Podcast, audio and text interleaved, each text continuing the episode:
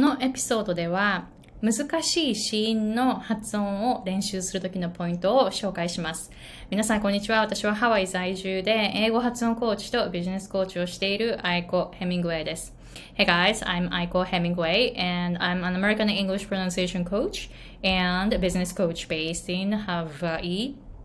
えー、まず本題に入る前に会社の顔としてしっかりとしたアメリカ英語を身につけたいという皆さんに英語のハイレベルな発音のポイントをえ英語のハイレベルな、did I say it right? え英語のハイレベルな発音ポイント3つを紹介した無料動画を公開していますので、ぜひ概要欄の方からチェックしてみてくださいね。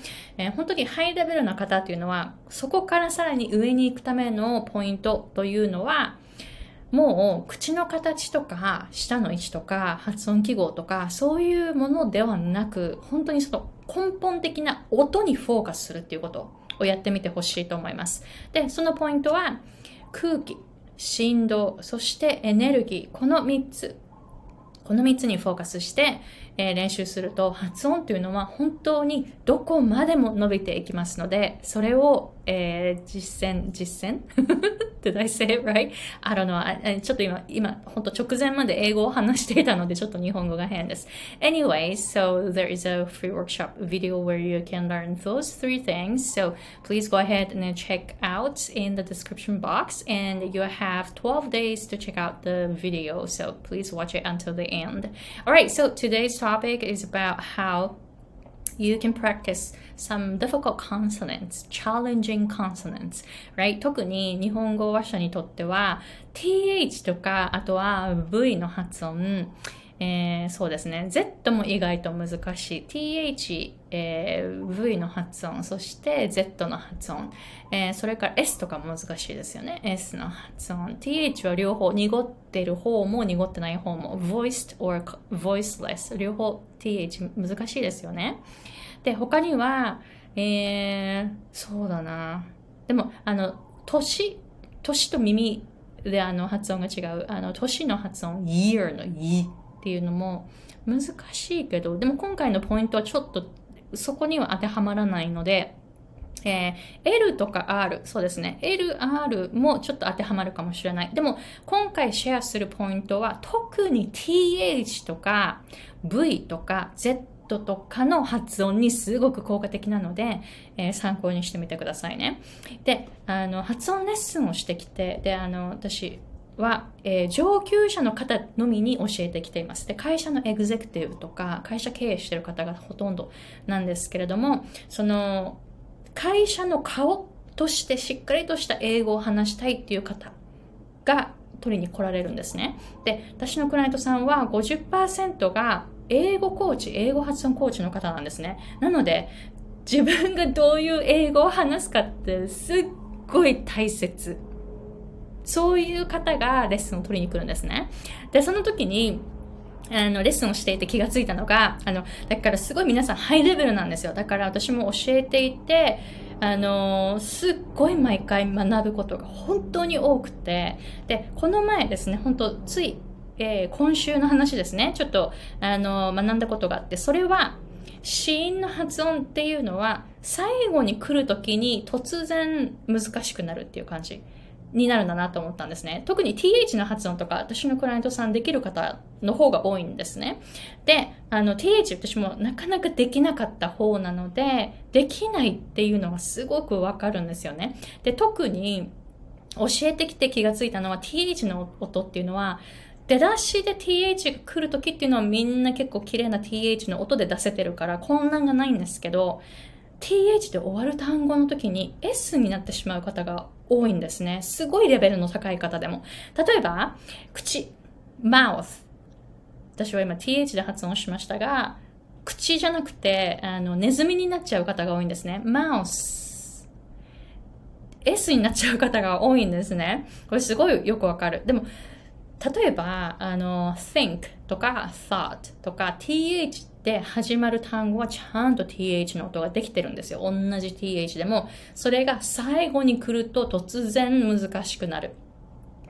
真ん中も結構ハードル上がるんですよ。最初に来るっていうのが一番発音しやすいのかもしれないし、そこが一番習得しやすい部分だと思うんですね。真ん中は結構またちょっと難易度が上がるんですけど、最後に来る時っていうのが本当にもう難易度がアップするんです。だから口っていう発音が th じゃなくなっちゃって s になってマウスっていう風に発音するとか、例えば月、month っていう発音。この th が months、s になっちゃうとか、こういう感じで、最後、単語のその言い終わる最後に来るシーンの時になんかこう、しっかりとその音になってないっていうことが多いんですよ。だから、例えば V の発音とかも、声っていう単語、voice。これは V が最初に来るから発音しやすいじゃないですか、意外と。まだまだまだ発音しやすいですよね。でも例えば live とか最後に V が来ると、ここが live って言ったり、あの、例えば of もそうですね。o, of, of っていう発音も of, b になっちゃう方がほとんどなんですよね。最初のその voice とか vote とか、えー、vice とか、その V で始まる単語をちゃんと言えるのに、V で終わる時になると突然、なんかこの V の音がはっきりと出なくて、うーって入っちゃったり、B の音になっちゃったりするんですね。なので、単語の最後に来る時に難易度がすごく高くなる。だから、子音を練習する時は、そのシーンから始まる単語を練習するっていうのもいいいいと思いますよ。でもこ、これは意外とすぐにできるから、やってほしいのは、そのシーンで終わる単語っていうのを集めて、それを練習すること。ここが結構、あの、言葉の最後ってなんかこう気が緩む じゃないですか。で、私これよく言ってるのが、これ、これをよく覚えておいてくださいね。日本語は単語の最後っていうのははっきり発音しない方がいいんです。例えば、いいんです。ほぼ聞こえないですよね。でも私がそこで、いいんですって、すはっきり言ったら怖いですよね。だから、日本語はもともと最後の音っていうのは、あの、あんまり発音しないように、えー、してるんですね。だから、その感じで英語を話してしまうと大変。だって英語は最後の音が一番肝心だから、そこをしっかりと発音しないといけない。そこがわかん、あの、うやむやでわかんなかったら本当に何にも通じないんですよ。え例えば、あの、最近、そうですね、4年くらい前にあった、あの、出来事で、えー、例えば、That's great って私は言ったつもりだったんですけれども、4年前、5年くらい前かな。当時はまだ、その最後の音がどれくらい重要かってわかんなくって、That's great くらいで発音してたんですね。だから t は消えるとか思って発音してたから、あの、t ちゃんと発音しなかったんですよ。